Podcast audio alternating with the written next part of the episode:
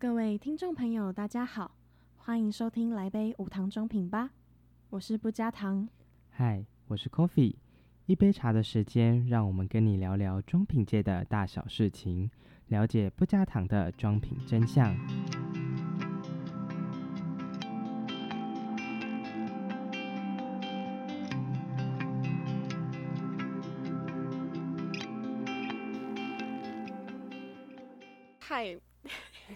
前面不用开场了啦，哎呦，哦对哦，我们每次都会忘记前面要怎么开场。对我不是，我刚刚一时差点忘记你叫什么，我叫差点要 Coffee，我差点要叫你的本名。不行不行，这个这个要小心要小心，哎、你有晒伤过吗？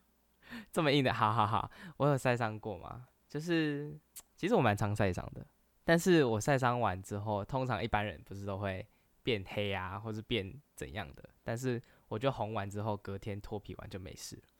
这么酷，所以你是天生有那种白基因的人。我就是，嗯，可能说这句话应该会被打，就是嗯，就是黑不了的人。哎、其实我也是啦。有啊，我现在仔细看你，你好像蛮白的。我就超白啊，像前几天，有，我现在才发现你很白这件事情、哎，就是我现在就待在实验室里面，哇塞，就根本就晒不到太阳。白天白天那个天都还没有很晒的时候，就进到实验室，然后晚上才出来。怎么会晒得太太阳呢？哎、我真的是第一次发现你这么白。我之前一直以为你很黑，没有，好像我们不熟一样。没有，那是因为大一的时候常常跑出去玩，哦，所以就比。较有黄一点点，但是也没有到很黑。我自己其实也是有白基因的人，那嗯真的是要感谢妈妈这样。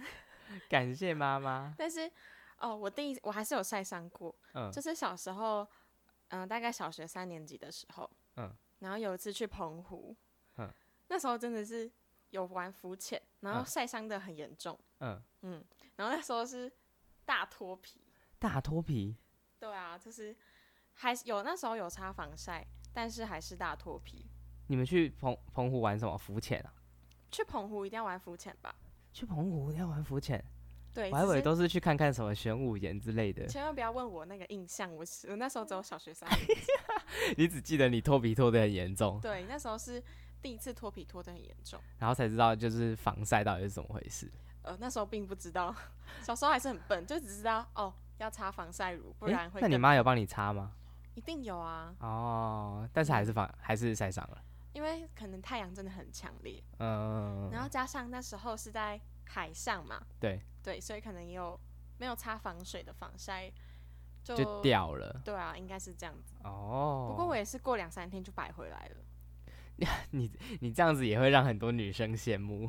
我真的有太多以前有有那种国高中的时候有遇到几位同学，然后他们就是疯狂的防晒，但是他们连平常上课都防晒哦，连坐在教室里面都防晒，但他们就嗯是永远会变黑，永远。哦，然后连出门撑都都撑伞啊，然后干嘛的，但是还是会变黑。tag 咖呃拿铁咖啡的，又忘记你的名字，tag 咖啡的高中同学们，他在讲你们的坏话。没没有没有没有没有，反正大家也不知道是谁嘛，反正嗯，就是有几位比较比较黝黑的姑娘。哦 哦，好，下次你们同学会，他们就应该问问你到底是谁。没事，他们说不定还不知道我在做这个，没差了，没差了。好啦，哦反正我我自己也有几次晒黑的情形，嗯，晒黑哦，嗯，没有到很晒黑，但是我有晒红，就是晒伤到很痛很痛的那种。就是宿营的时候，我们那个时候为了场看，然后就骑摩托车，大大白天的，就是夏天的时候骑摩托车到那个加利利教堂去，嗯，然后距离有多远呢？它就是从台南、台高雄的市中心，然后一路骑到台南的预警，所以其实大概要骑了一个半小时到两个小时。哦，那超那时候没有擦防晒，那个时候没有擦防晒，难怪。就是就是那个时候还大一吧，所以也还不知道防晒，就是没有防晒会造成怎样的结果。嗯，结果就一路，你知道，骑摩托车的人就是手一定会伸直，然后骑在就是那个大太阳铺晒底下，然后就回来之后就发现我整个手背全部都是红色的，这么夸张，超红，然跟后那个红烧肉一样。对，真的很像，真的超像，真的超像红烧肉。然后隔天立马，他就开始脱皮。你那时候应该拍照的，我们等下可以在我有拍起来，我们等一下可以在贴文底下附上。可以可以可以可以跟大家分享。反正那个时候就是，那是我第一次有史以来晒伤最严重。我那一次痛到就是我整个手会很灼热，嗯然后我疯狂的擦那个芦荟凝胶，嗯，就一直擦一直擦，等它干它干的时候，我又再擦一层，这么又再擦一层痛，超痛，真的超痛。就是用顺便用芦荟凝胶帮帮忙消炎一下。嗯哼，然后后来过几天，我本来想说，耶，我终于要变黑了，结果结果过了两天之后，脱皮之后就变白了，会啦，白白的也好啦。真的不行，好难过。哦对了，我们为什么会想要做晒呃防晒迷思这集啊？哦，其实防晒迷思这集，就是很多人像是像理工科，我这一些同学理工科的，然后他们就会觉得防晒就没有那么重要，就是一点都不 care，然后或是觉得防晒涂防晒很娘娘腔之类的。嗯对，其实很多人都会对防晒有点忽略它的重要性。对，真的嗯就是其实像很多农下农的农作人啊，其实他们到老年的时候都会有一些皮肤病的产嗯，生。皮肤病变，对或者是一些斑点出现。对对对对对，有些就是可能或大或小啦，但是就是都一定通常都会有皮肤出现一些像他们可能会出现红疹啊，或是一些斑点、嗯黑块，甚至严重一点就会有皮肤癌。嗯，所以其实虽然大家就是觉得防晒这件事情感觉很娘娘腔，但是其实对于人体它是有一定的效果的，就是有一定防护的效果的。嗯，对，对，所以我们会想做自己，是因为我们去台东玩，然后玩完就突然被晒伤，然后就突然觉得，嗯，那我们来做一下防晒的迷思不藏私分享好了。对对对对对，就是我们那个时候暑假的时候去玩的啦。然后后啊来全部人虽然都涂了防晒，但是在没有涂防晒的地方都红到不行。对，没错，所以我们今天分享的无糖事实呢，就是防晒四四大迷思不藏私分享。嗯，那你会在喷防晒吗？或者是你平常有在用喷雾式的防晒，还是说你平常知道 UVA、UVC、UB、UVB 是什么吗？我念反了。好，所以我们要，我觉得呢，在我们讲这次的迷失之前，我们要先了解就是紫外线到底是什么嘛。所嗯以其实呃，观众们也不需要知道太深，但是就是知道其实 UV 还分成 UVA、B、C 三个阶段。那 A、B、C 呢，差别其实就是在于波长，或是你可以简单的讲说它是能量的不一样。嗯，能量的强弱不一样。对，所以越强的能量呢，它越能渗透到你的皮肤的深层。但是好，所以从 A、B、C 下来的话，C 是最后面的嘛，所以它其实能量是最大的。哦，UVC 的能量是最大，那它会最伤害皮肤吗？诶，这就是一个比较特别的地方了，因为 UVC 呢，它的它的那个波长刚好会被我们的大气臭氧层所吸收，嗯所以其实到了就是有像我们地表这样的生活的时候，它 UVC 的能量或是它 UVC 的波这这个波段的波其实没有很多，就是它其实不会对我们皮肤造成太多的伤害。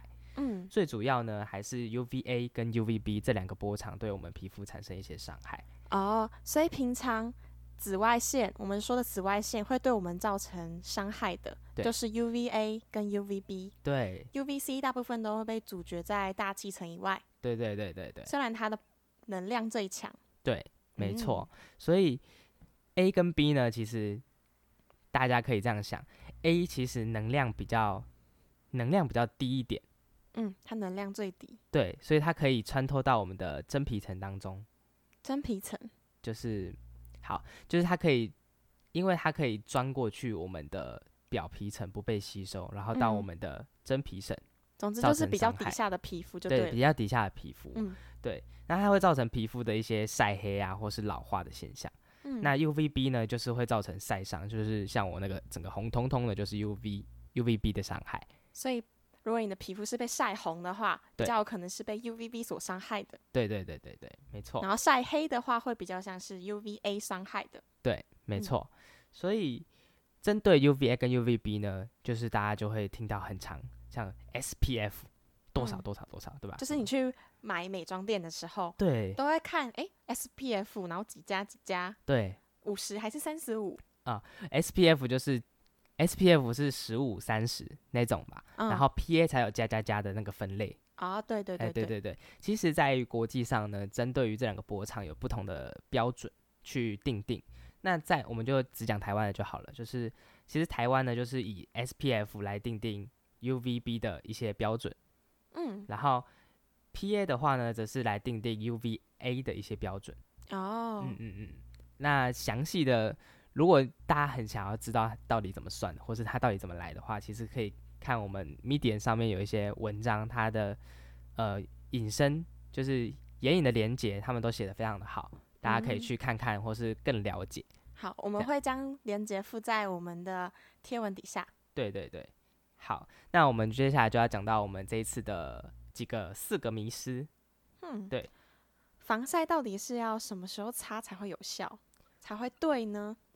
其实呢，防晒，嗯，不管是阴天或者是艳阳天，其实都是需要去擦的。就是因为紫外线并不会受到这些水汽，就是呃那些乌云当中的水所吸收，所以基本上它还是会对我们的皮肤造成伤害。所以不管是在呃，就是不管是在晴天或者是阴天的时候，大家都可以出门前就可以稍微擦一下。嗯，那其实也有一些报道，就是说要在出门前三十分钟就要擦防晒哦这件事情。嗯其实，呃，这有一点像是厂商为了让你提醒你使用防晒这件事情，所以嗯他才会叫你在出门前三十分钟就赶快先擦。对，那其实防晒本身有分物理性跟化学性。那基本上它擦到你的皮肤上的时候，它就会开始形成一层保护层的作用。只要你嗯有把它涂开的话，嗯，对。所以说，防晒要出门前三十分钟使用，嗯这个迷思是错的。对，它其实不管在任何时候擦都是有效的。对，最主要的是你过一段时间之后，因为上面的一些化学物质会降解掉，所以它的防护力会越来越低，越来越低。对，所以如果像是你在办公室啊，就是嗯你只是长期坐办公室，那你可能就是一天擦一次嗯到两次就好了。那如果你是常常在外面跑业务的人，哦，很辛苦，然后常流汗，甚至是常从事一些海边活动的人，那你就可以大概两三个小时就擦一次防晒，来保护自己的肌肤。对，因为它会被由于防晒会被降解掉，会还会那个保护层因为因为你流汗或者是外在环境的影响消失，所以建议如果是户外活动的话，两到三个小时可以补一次。对，没那。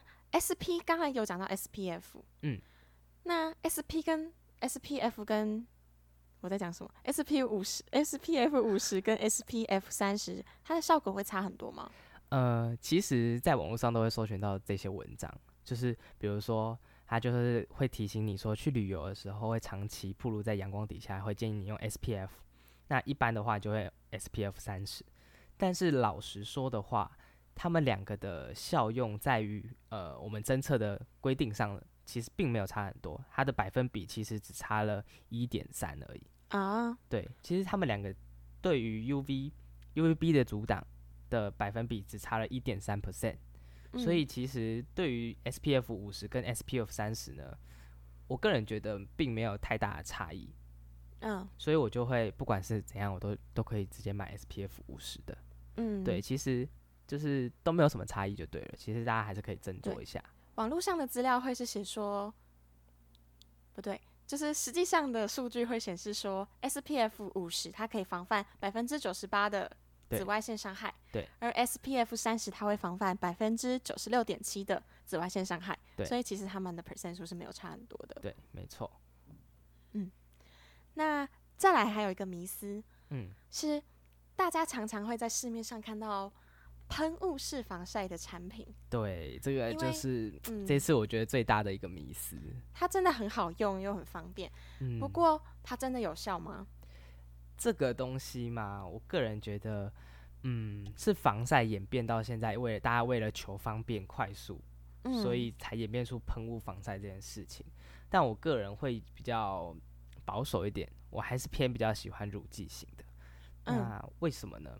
第一个就是你在喷防晒的时候呢，其实防晒里面有分成物理性跟化学性嘛，所以其实你喷出来的时候，它一定是散状的，对，一定是雾状嘛。气雾状喷出来，对对对，大家可以想象一下。嗯嗯嗯，所以你在喷防晒的时候，你第一个先喷哪里？一定是脸，要保嗯护脸，不要晒晒黑晒红嘛。所以你在喷的时候，你一定会闭气。但是其实你喷完之后，这些悬浮粒子还是会在你的鼻子周围，所以你很有可能会吸吸进去肺里面。对，所以我个人没有那么喜欢偏呃喷雾型的防晒，还有一个原因就是因为它会可能会吸入进去肺肺脏当中，造成一些危害。嗯，虽然是少量少量的，不过呃，如果不小心吸入太多也不太好。对，没嗯错。那另外一个呢，就是喷雾防晒还有个缺点，就是有些人就是懒惰，就是这样喷过去就过去了，然后也不会像是我，对，就是这样，就是喷完之后不会用手去涂，嗯对吧？那其实有呃，网络上有一些影片真的实测过，就是你如果只喷的话，那其实你会看到你真的你的防晒会非常的不均匀，所以建议如果你真的还是使用了喷雾防晒，那你还是用手去把它涂抹均匀一些，就是嗯不要那么懒惰。对，才会比较有全面性的保护。对，嗯，那还有另外的话，就是喷雾型的防晒，呃，如果还有人去宣称说像它有防水啊，或是它对于海洋友善这种的话，我保保持存疑，我不敢说它错，但是我嗯保持存疑的态度。为什么？是因为喷雾型的防晒，它为了把这个东西能够从喷嘴当中喷出来，它不可能粘稠性太高，嗯所以它一定会以通常会用水相作为基底。对嗯，那如果你水相就是比较像是一体相的，对不对？对，就是呃是比较水呃，因为乳剂当中有分水相跟呃油相嘛。对对，那就是它通常会是以就是滴滴 water，就是一般的水做基底的。嗯对那这些呢，如果它还去全程防水的话，我会有点存疑，是它的 base 都是它的基底都是水了，那它怎么去做到防水这件事情？那嗯怎么又能够？因为它基本上水一定会溶于水嘛。对，水跟水是相融的。对，所以其除了除非它有一些新的技术，就是一些很特别的技术，能够让它维持这样子的呃防水的效果，但我个人会比较存疑啦。对嗯那所以因此我的我觉得户外活动的话，还是会建议大家用乳剂的防晒会比较妥当。嗯，对。好，那我们就来进入重点小整理。好啊，所以呢，我们刚才分享了四个迷思，嗯，第一个是 SPF 五十跟 SPF 三十，效果差很多吗？其实并没有，其实并没有。他们只差了一点多 percent。对，所以要买就买好一点吧。嗯，对。那再来第二个迷思是，防晒一定要出门前三十分钟擦才有效吗？然后多久要补一次？其实呢，它防晒产品都是立即见效的。那依照你今天会曝晒在太阳的时间长短去做补补充的动作。对，所以没关系。对。那迷思三是喷雾防晒很好用，嗯用喷的很很方便，但是它真的有用吗？就是这一点我们保持怀疑，所以我们比较会建议选用乳剂型的防晒。对那还有一件事情就是，很多人会误以为说喷了防晒就一定不会晒伤或是晒红，嗯对所以大家最后一点要去注意到的就是，防晒产品只是延长你晒伤或晒红的时间。嗯对，它并没有办法完全的去阻挡 UV 对于你 UV 的伤害，它只能嗯延长而已。对，所以不要再要求防晒一定能够做到 你不会晒一百 percent 不对防不晒伤。对，所以不太可能，还是要看你的户外活动的长短。嗯对，重视防晒真的是还蛮有用的，它可以不仅让你的皮肤老化减缓，还嗯可以预防一些皮肤癌的病变。对，没错。所以大家还是要记得防晒，只是在使用防晒的期间呢，我们还是要去注意一些小迷思。嗯，那讲这么多，希望各位观众朋友对防晒这件事啊，可以有更大的重视还有了解，然后也不要仗着自己年轻有本钱，对，就就跟紫外线过不去。就是还是可以用一下防晒啦。那今天的节目就到这里，感谢大家的收听，我是不加糖，我是 Coffee，我我们下下期再再会。